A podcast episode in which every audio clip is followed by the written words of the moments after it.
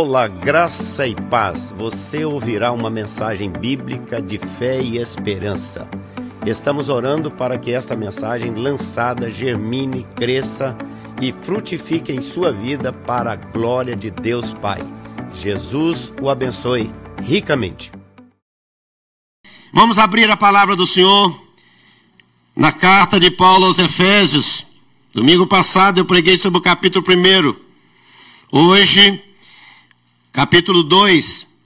Primeira carta, a, a, carta de Paulo aos Efésios, capítulo 1, fala do Deus interessado na nossa salvação. O Deus Pai, o Deus Filho, o Deus Espírito Santo, realizando em nós a obra extraordinária da criação, da redenção e da glorificação final. E ele termina esse capítulo primeiro fazendo uma tremenda e linda oração para o povo, eh, para os irmãos de Éfeso. Éfeso é uma cidade maravilhosa. A gente já visitou Éfeso, já conhecemos a cidade toda. Fiquei muito impressionado com o valor de um expresso lá. Cheguei lá e pedi um expresso. Quando eu perguntei o preço, eu quase devolvi. Bom, mas é uma cidade, na época, ela tinha mais de 300 mil habitantes. Uma cidade onde Paulo é, fundou essa igreja. Essa igreja aos Efésios. Éfeso era uma cidade idólatra. Uma cidade cheia de gente feiticeira. Uma cidade onde tinha a, a deusa Diana, que era idolatrada, venerada, que era o Deus deles. E Paulo, então, diante daquela circunstância na cidade em Éfeso, que era a maior cidade naquela época, naquela região, ele então vai e prega o seu sermão e anuncia ali que vocês têm tantos deuses, mas existe um altar que está nominado ao Deus desconhecido. E Paulo então faz essa carta linda, escreve essa carta no momento em que ele está três anos preso e ele estava é, na sua terceira viagem missionária e ele então passa um tempo ali e ele passa numa casa onde ele estava preso, mas ele estava numa casa sob custódia do imperador e ele então aproveita esse tempo para orar, para buscar santidade, para edificar nossas vidas, para escrever cartas preciosas como essa. E ele então nessa nesse capítulo primeiro, ele traz essa palavra para o nosso coração. O Deus que está interessado na nossa salvação, ele nos criou, ele nos redimiu e ele nos selou com o seu Espírito Santo. E aí Paulo conclui esse capítulo primeiro orando pela igreja e dizendo: "Meus irmãos, eu oro por vocês e oro porque eu vejo vejo em vocês uma fé viva, um amor, uma paixão por Jesus. E eu creio que o Deus de infinita graça há de continuar abençoando a vida de vocês, para que toda plenitude da graça de Deus, sabedoria, revelação, iluminação, esperança, riqueza e glória em Cristo Jesus sejam sobre vocês. Está no capítulo 1. Que coisa linda! Ele faz essa oração. Quando ele termina essa carta, esse, esse, esse capítulo, ele começa a escrever então o capítulo 2. E aí você está com a sua Bíblia aberta, e eu convido você a trazer sua Bíblia de papel para a igreja. Por favor, vamos voltar ao início de tudo. Vamos voltar ao primeiro amor, que a gente amava a Bíblia e trazia a Bíblia agarrada no peito, junto com a gente, para a gente ler, riscar, anotar, escrever e deixar aquilo ali marcado e saber que a gente realmente tinha compromisso com Deus e com a Sua palavra. Eu me lembro que uma das coisas que eu falava para os jovens lá atrás, quando você quiser namorar com a moça ou com o rapaz, primeira coisa, olha os joelhos dele se ele é um homem de oração, se é uma mulher de oração. Segunda coisa, dá uma olhada na Bíblia dele. Se ele lê a Bíblia ou se ele é apenas uma pessoa que carrega a Bíblia. com a Bíblia na mão, eu sigo contente. Alguém logo diz: ali vai um crente. Ó, que nome bonito Senhor pôs em mim. Se tu queres, peca... Se tu queres também pecador, poderás ter assim. Então vamos voltar a essa coisa de trazer a palavra. Outra coisa importante, vamos procurar caminhar no sentido de que todos tenham pelo menos a tradução que todos possam ler na mesma visão. Porque hoje tem tradução de tudo. Tudo quanto é tradução tem. Então a gente precisa ter cuidado qual é a tradução que está lendo, porque ela também pode estar tendo uma tradução que não está de acordo com os originais. Então vamos para a palavra de Deus, no original. Por isso é que eu gosto muito de ouvir é, o Ronaldo Lidório. Ronaldo Lidório não lê a Bíblia, na, ah, principalmente o Novo Testamento, na língua portuguesa, inglesa, o que for. Ele lê direto do original grego. Ele abre a palavra dele, a Bíblia dele tem o grego é, aqui encadernado junto na parte de trás. E ele vai lendo direto do grego e traduzindo para a língua que ele está pregando. É chique demais, não é não? E eu vou te falar, ele mandou uma mensagem para mim agora. É que não sei nem como fazer para botar esse áudio para vocês aqui. Mas ele mandou uma mensagem tão linda, tão linda. E mandou um abraço para a igreja e disse, Ani, no ano que vem nós vamos estar juntos aí em Toronto, na Vida Nova. E eu respondi e disse para ele: Ó, oh, pelo menos uma semana, viu? Para a gente ter uma semana de beber da fonte do Senhor Jesus através dessa vida maravilhosa. Então, queridos, você está com a sua Bíblia aberta a partir do é, verso 1, capítulo 2 da carta aos Efésios, carta de Paulo aos Efésios. Às vezes a gente diz assim: Paulo é o autor da carta. Não. Paulo não é o autor da carta. Paulo é o escritor dessa carta. Quem é o autor da Bíblia é Deus. O autor da carta é Deus. Ele é apenas o amanuense, o secretário de Deus, o escritor. Eu acho isso lindo demais. E então, eh, o autor dessa carta é Deus. E o escritor é o Espírito Santo através da vida de Paulo. E ele diz assim, a partir do verso primeiro: Ele vos deu vida, estando vós mortos nos vossos delitos e pecados nos quais andamos outrora, segundo o curso deste mundo, segundo o príncipe da potestade do ar, do espírito que agora atua nos filhos da desobediência, entre os quais também todos nós andávamos outrora, segundo as inclinações da nossa carne, fazendo a vontade da carne e dos pensamentos, e éramos por natureza filhos da ira, como também os demais. Mas Deus, sendo rico em misericórdia, por causa da sua, do seu grande amor com que nos amou, e estando nós mortos em nossos delitos, nos deu vida juntamente com Cristo.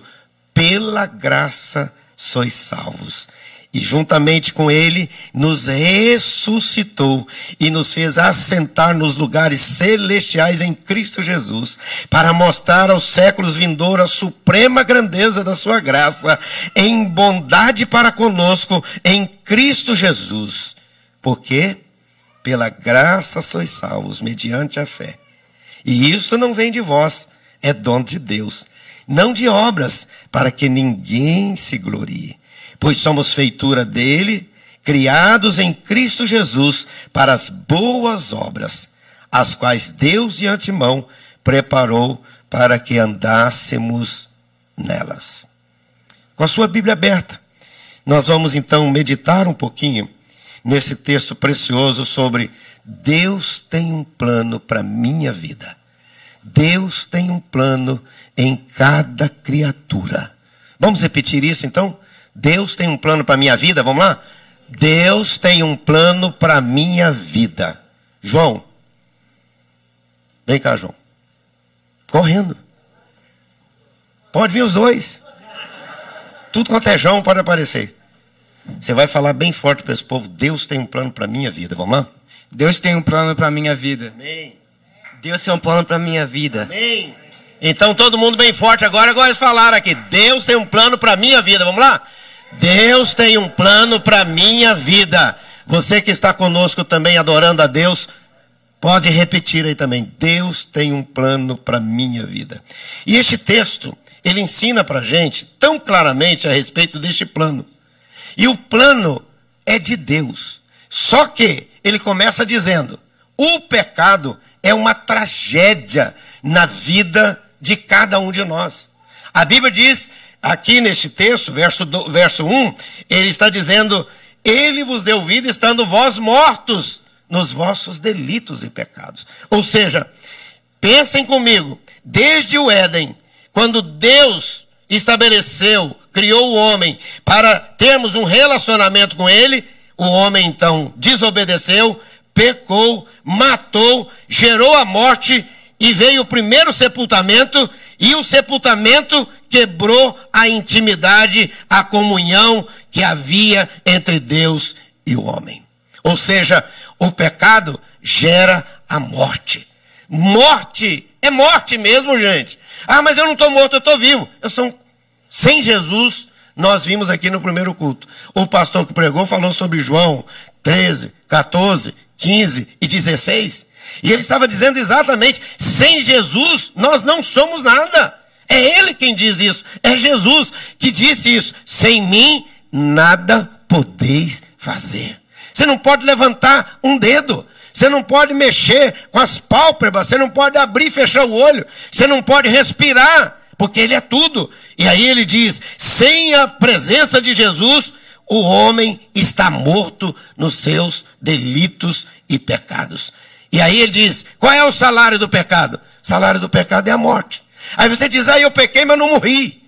Mas você quebrou a comunhão com alguém. Você quebrou a sua amizade com alguém. Você quebrou o seu relacionamento com alguém. Você quebrou o relacionamento, às vezes, com o marido ou com a esposa. Você quebrou o relacionamento, talvez, com uma pessoa querida e amada. Por quê? Porque pecou e o pecado gera a morte. Louvado seja Deus que em Cristo Jesus Ele nos perdoa quando nós nos aproximamos dele de volta e dizemos: pequei e o Senhor diz: Eu te perdoei. Levanta e anda. Ainda que você esteja morto, você vai andar por causa da misericórdia e da graça do Senhor Jesus. Segunda coisa, o pecado, ele é depravado. Leva a gente a ser completamente depravado. A pessoa que não tem Jesus no coração, ele mente, ele fala palavrão, ele fala bobagem, ele faz o que não deve, ele inventa coisa, ele critica, ele só vê coisa negativa, ele nunca vê o copo cheio, ele vê o copo sempre vazio, ele não vê a bênção de Deus, mas ele vê o problema do mundo, ele critica Deus, critica a igreja, critica todo mundo, e aí o que que a palavra de Deus diz para nós? Que nós, sem Jesus, somos depravados mas em Jesus nós somos santificados ao Senhor. Terceira coisa, o pecado nos leva à desobediência. Nós desobedecemos ao Senhor, porque está escrito aqui, olha que coisa terrível.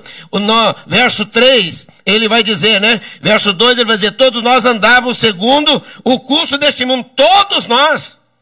Nenhum de nós está livre, porque todos pecaram. O DNA de Adão, o DNA do pecado, veio até nós e vai até o último daquele que viver nesse mundo. Por quê? Porque esse DNA do pecado. Aí, quando chega em Jesus, Jesus derrama o seu sangue, agora nós vertemos tiramos esse, esse sangue mal, esse sangue pecador, esse sangue ruim e recebemos o sangue vertido na cruz, que nos purifica de todo pecado, nos lava e nós nos tornamos mais alvos do que a neve. Por quê? Porque Deus verdadeiramente está conosco e é por nós. Portanto, amados, nós entendemos plenamente que o pecado é terrível o pecado é maligno. O pecado cega as pessoas, endurece o coração. O pecado separa, divide, divide famílias, divide as pessoas, divide nações, divide crianças. O pecado é terrível.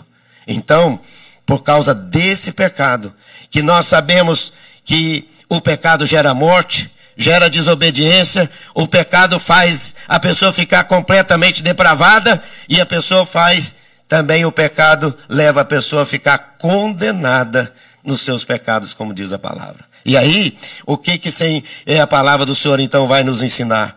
Que nós temos a vontade de Deus, que é boa, perfeita e agradável.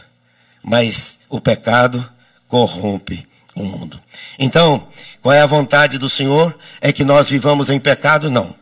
Segunda lição: Deus é por nós. Presta atenção nisso. Deus é por nós. Deus é por nós. Primeira coisa é que o pecado gera morte. O pecado nos separa de Deus, separa das pessoas, separa de nós mesmos. Porque ele diz o pecado gera morte. Aí a pessoa fica morta nos seus delitos e pecados. Agora, Deus é por nós. O que que Romanos 8, 31, a partir do verso 31 vai dizer? Você conhece esse texto muito, foi citado aqui no primeiro culto. Romanos 8, 31. Se você quiser correr na Bíblia, pode olhar lá para você ver. O que, que ele diz lá? Se Deus é por nós, quem será contra nós? Nem morte, nem vida, nem altura, nem profundidade, nem coisas do presente, nem do porvir, nem enfermidade, nem separação, nem fofocação, nem conversa fiada, nem pobreza, nem riqueza, nem casamento, nem separação. Nada pode nos separar do amor de Deus que está em Cristo Jesus. Por quê? Porque Deus é por nós. Se Deus é por nós e Ele é por nós, quem vai ser contra nós? Os demônios? O inferno? As propostas do mundo? Chuta a canela do diabo e vença no poder da oração. Deus é por nós. Ele nos criou. Ele botou a mão na massa. Quando ele criou todas as coisas, como é que ele fez? Pelo poder da palavra. Quando ele criou o homem, o que, que ele fez? Botou a mão na massa. Sabe o que, que é isso? Deus trabalhando em nós. Deus fazendo, Deus construindo, Deus criando, Deus estabelecendo a sua vontade na nossa vida. E o Salmo 139, você sabe disso, versos 13 e 14, ele vai dizer assim: No, no seio da minha mãe, o Senhor me teceu de forma assombrosamente maravilhosa. Você pode ver lá. Salmo 139, versos 13 e 14. Ou seja, Deus é em nós o Deus da nossa vida. Ele é o que nos é, deu vida e vida em abundância. E por isso, nele, nós verdadeiramente somos a menina dos olhos de Deus. Ele diz: Você é minha delícia. Ele diz: Você é meu. O diabo não tem como tocar na tua vida. E se tocar, eu vou lhe dar o dobro de tudo quanto antes possuía como aconteceu com Jó. Terceira lição preciosa deste capítulo 2 é que Deus está em nós. Deus age em nós, mas agora Deus está presente em nós. Ou seja, olha que coisa linda, quando Paulo vai dizer exatamente isso, que é Ele que vive em nós, estando nós mortos nossos delitos e pecado, Cristo então veio e habitou dentro de nós, e pela graça nós somos salvos. Ou seja, Ele está dentro de nós, Ele habita em nós, e a esperança da glória da nossa vida é o Senhor Jesus. Ele veio para habitar no nosso coração, e Ele diz: Eis que estou à porta e bato.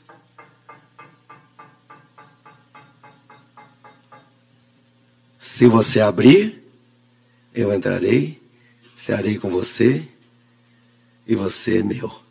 Se você não abrir, eu vou na próxima porta, bater. Quem é a próxima porta?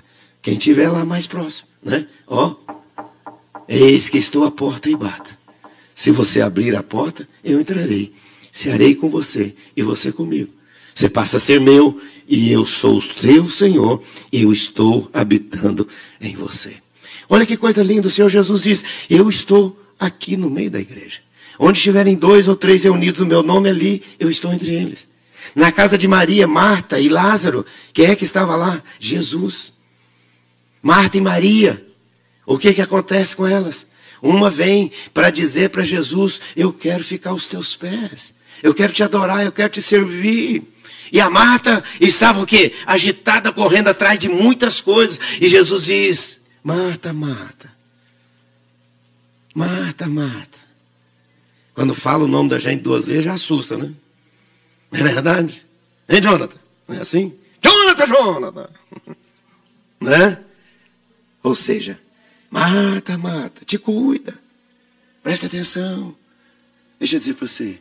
Maria escolheu a melhor parte. e esta não lhe será tirada. Deixa eu dizer para você, querido, Jesus está aqui. O que, que eu tenho para apresentar a Ele? O meu coração, minha vida, o meu perfume. Maria quebrou os pés do Senhor o perfume. Maria apresentou o seu melhor. Maria enxugou os pés de Jesus com o seu cabelo. Gente, cabelo para mulher é uma das coisas mais importantes. É, você sabe disso. Menino, outro dia chegou uma irmã perto de mim e falou: oh, minha irmã na cabeça, vou botar a mão na cabeça dela. Ela quase caiu assim. Saiu fora. Falei, Jesus amado, esqueci. É, ai, às vezes esquece, né? Mulher, cabelo arrumado. E a Maria foi lá, pegou o cabelo dela. Aquilo que era mais precioso para ela naquele momento era o perfume que custou um ano de trabalho e ungiu o Senhor e enxugou com os seus cabelos. E alguém criticou. Deixa eu dizer para você, querido, presta atenção, você que é jovem, você que é do Senhor, todas as vezes que nós fazemos algo especial para o Senhor, o diabo vai sempre levantar um crítico, vai sempre levantar uma palavra para tentar te desanimar. Às vezes é até um símbolo da igreja, né, Chico? Às vezes é até o símbolo da igreja. Vem um fala uma coisa, vem um fala outra coisa. De repente o Senhor mostra para ele. Ele deu testemunho aqui na oração, na quarta-feira. Mostrando como que aquilo estava sendo importante. Faça aquilo que é excelente para Deus. E o mais, é Ele que vai te dar a resposta. É Ele que vai te dar o salário da vida, da bênção. Porque o salário do pecado é a morte. Mas o dom gratuito de Deus em Cristo Jesus, no poder do Espírito Santo, é a vida eterna. É mais do que salário, é mais do que dinheiro, é mais do que ter as coisas, é mais do que ser bonito. Deixa eu te falar para você, meu filho. Presta atenção numa coisa. Não chame as pessoas de velho. Não. Parece que isso vira um xingamento para as pessoas mais idosas. Diz a pessoa está madura. Não é isso? Está mais bonita. E você também está indo para o mesmo caminho, tá bom? É, você também. Você também. Você acha que eu nasci do jeito assim, desse cabelo assim, desse jeito? Né? Você acha? É, eu também já tive cabelo. E muito. Né? Deixa eu dizer para você, querido. Uns perdem o cabelo, outros o cabelo branco, outros feio. Mas, deixa eu te falar. Saber envelhecer é muito mais importante do que ficar triste porque está velho. Às vezes a pessoa diz, é um velho que vai dirigindo ali. Pare com isso. Pare com isso. Amanhã você vai estar tá também dirigindo. Ali, nossa vizinha lá, 94 anos, faleceu agora recente, já devia estar tá com 100. 94 anos, morava sozinha, dirigia o carro dela, e o carro dela foi vendido para alguém aqui da igreja. 94 anos. Via sozinho, via sozinho. Andava, caminhava todo dia, dirigia para o mercado, voltava. Deixa eu dizer para você, velheira está na sua cabeça. Entendeu? O corpo, ele envelhece. Saber envelhecer e saber glorificar a Deus em cada época da sua vida. Louvado seja Deus. Louvado seja o Senhor. Quando eu era menino, eu pensava assim: 60 anos, não, mas o fulano está velho. Hoje eu estou com 68, com a idade de sim, na minha cabeça de 25.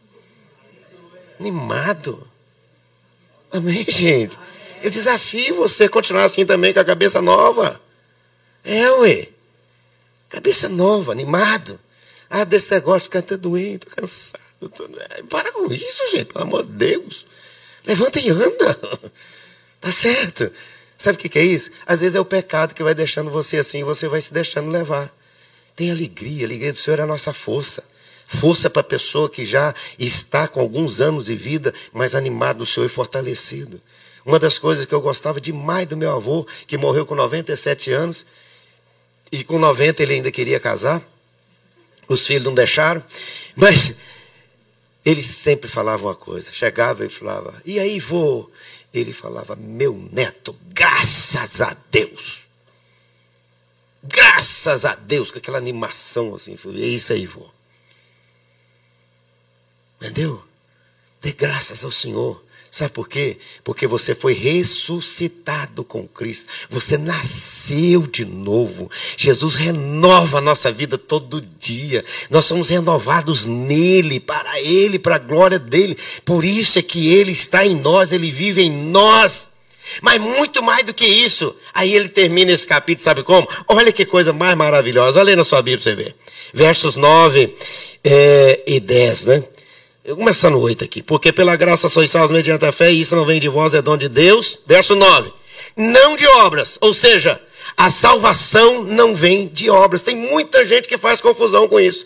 Ah, vou fazer obras para poder ser salvo. Não, meu filho, você está totalmente queimado. Você vai, se você vender o seu corpo, queimar seu corpo, der tudo que você tem e fizer milhões de coisas, se não tiver amor, nada disso adianta.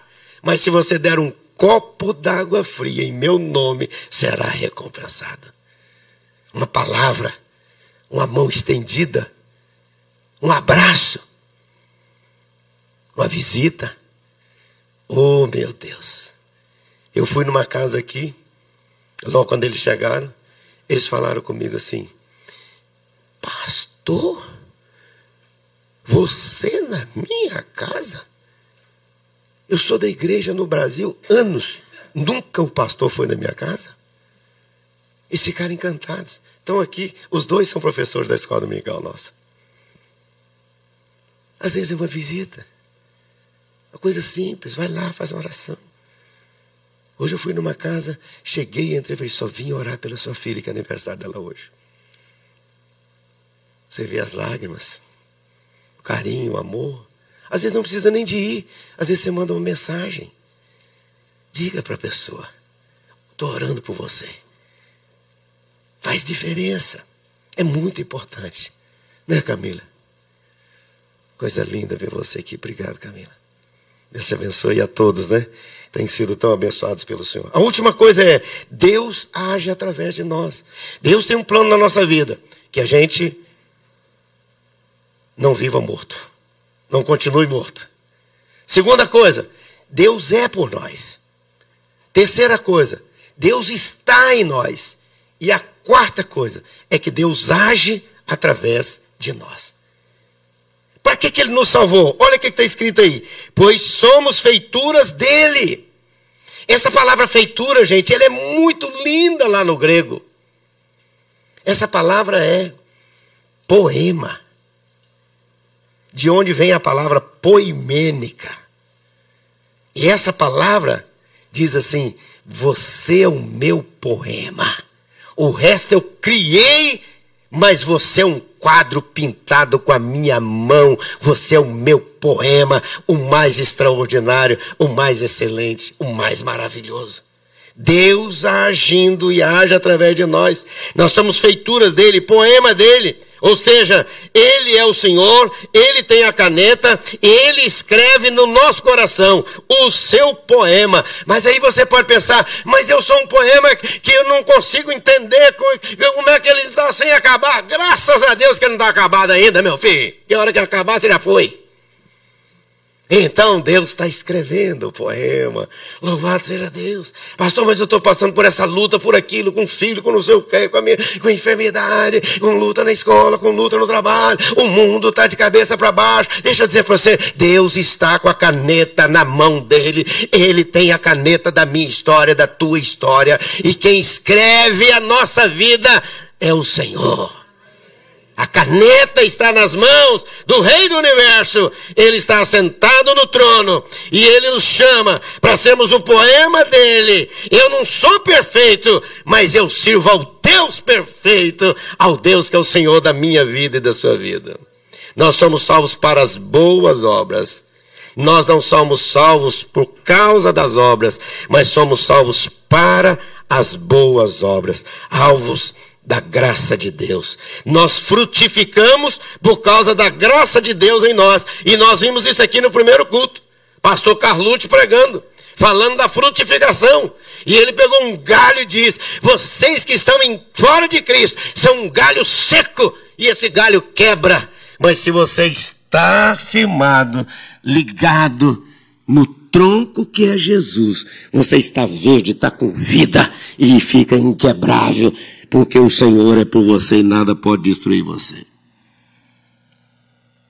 Deus age através de nós na família, Deus age através de nós nos amigos, Deus age através de nós em todos e Deus age através de nós até nos nossos inimigos. Orai por eles. Orai por eles. Nós temos que orar para que a gente faça essas obras que realmente glorifiquem o nome do Senhor Jesus. Nós temos que orar pela igreja, orar pelos domésticos da fé, nós temos que orar por todos os homens, nós temos que orar, porque a Bíblia diz: não te deixe vencer do mal, mas vença o mal com o bem. Esse é o plano que Deus tem para nós. Esse é o plano que Deus tem para nós, para minha vida, para a sua vida. Deus tem um plano em cada criatura.